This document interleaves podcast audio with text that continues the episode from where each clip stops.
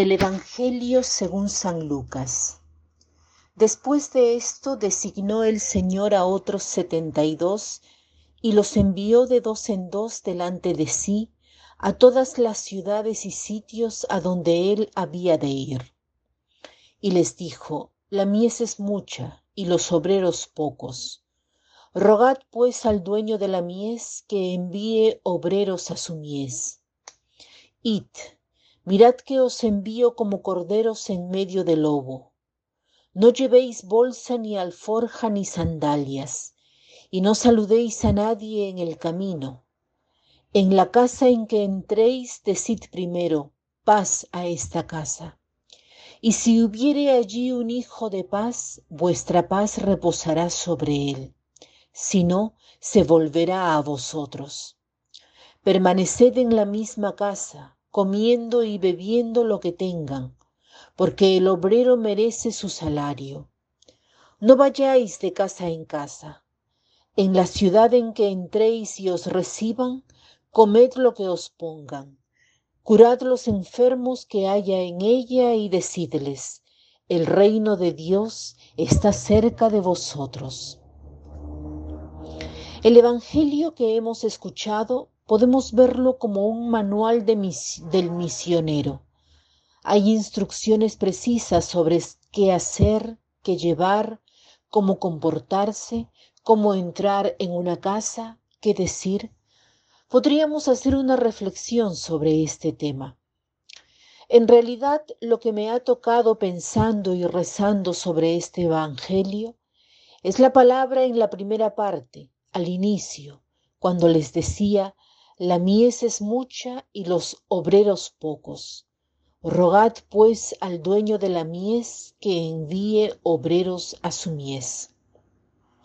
Esta invitación tan clara, tan explícita a la oración, rezar al Padre de la mies para que envíe obreros. Me he preguntado cuánto esta atención a la mies está presente en la vida espiritual en nuestro camino. Podemos pensar en un camino, en un campo enorme que no tiene los obreros que puedan cosechar los frutos. Es como si este campo inmenso con una cosecha abundante se desperdiciara y no es valorado. Tal vez porque he nacido en los Estados Unidos, la vastedad de campos inmensos me hacen pensar, sí, se requieren obreros, alguien que trabaje en la mies.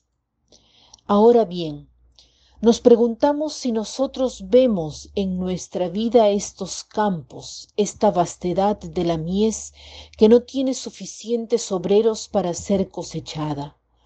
Podríamos pensar en la vastedad del campo del mundo, de tantas almas que desean el anuncio y buscan, pero no hay suficientes misioneros, no hay suficientes agentes pastorales, no hay suficientes consagrados, consagradas, sacerdotes que se dediquen a tiempo completo a esta misión. Creo que es un poco la lectura de nuestra historia, de este periodo, de este tiempo, al menos en el mundo occidental. No es así en todo el mundo, pero es muy seguro que lo podemos aplicar a Italia. Tal vez algunos de los otros se da cuenta si es así y hay algo de preocupación tal vez. El Señor nos dice, rogad pues al dueño de la mies que envíe obreros. ¿Cómo es que no hay obreros? Ciertamente no puede ser porque el Señor se haya cansado de llamar, porque se ha olvidado, es Él que es el dueño de la viña, que sale a todas las horas para llamar obreros a su viña. Por tanto, seguramente no es de su parte que haya habido un cambio, sino que ha habido un cambio de nuestra parte. Entonces la invitación que se nos hace es la de rezar, para que hayan todavía corazones abiertos para recibir este llamado al servicio en la mies del mundo, para ser obreros en su mies.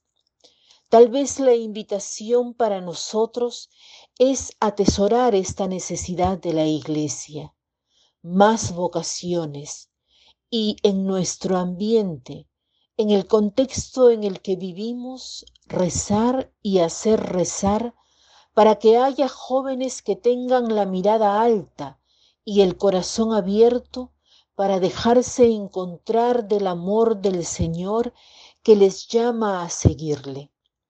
Podría ser una oración que hagamos pensando específicamente tal vez en los jóvenes que conocemos. Podrían ser los hijos, los sobrinos, alguien que vemos en la parroquia. Por lo tanto, una oración no abstracta y lejana, sino una oración cercana. Y hacerse promotores de la oración por las vocaciones en los grupos parroquiales, en los grupos de oración, para que suba incesantemente el grito del pobre que pide al Señor mandar obreros a su mies, al que dice, pedid y se os darán. Por tanto, que nos interese este mensaje y que querramos verdaderamente rogar, interceder por el don de nuevos obreros, que sea efectivamente donado a la iglesia. Recemos hoy con fe, recemos con insistencia, con confianza, recemos y ofrezcamos. Esto es algo que cada uno de nosotros puede hacer. Ofrecer las alegrías, los cansancios, los sufrimientos, las situaciones de la jornada. Ofrecerlas como intercesión por las vocaciones. Me permito entonces concluir con una oración por las vocaciones atribuida a San Juan Pablo II, que la escribió hace muchos años. Una oración muy bella. La leo a modo de oración que hacemos nuestra al final de esta meditación. Espíritu de amor eterno, que procedes del Padre y del Hijo te agradecemos por todas las vocaciones de apóstoles y santos que han fecundado la Iglesia. Continúa aún, te pedimos, tu obra.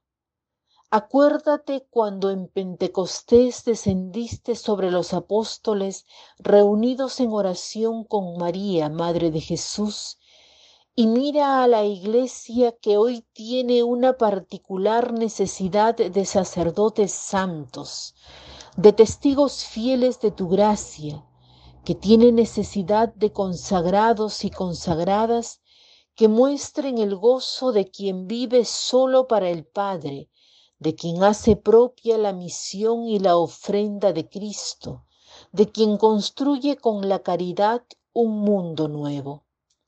Espíritu Santo, fuente perenne de gozo y paz, tú eres quien abre el corazón y la mente a la llamada divina. Tú eres el que hace eficaz cada impulso a la verdad, a la caridad. Tus gemidos inenarrables suben al Padre del, del corazón de la iglesia que sufre y lucha por el Evangelio. Abre el corazón y las mentes de los jóvenes para que haya una nueva floración de santas vocaciones y muestren la fidelidad de tu amor, y todos puedan conocer a Cristo, luz verdadera venida al mundo. Dona a cada ser humano la esperanza segura de la vida eterna. Amén. Y lindo día a todos.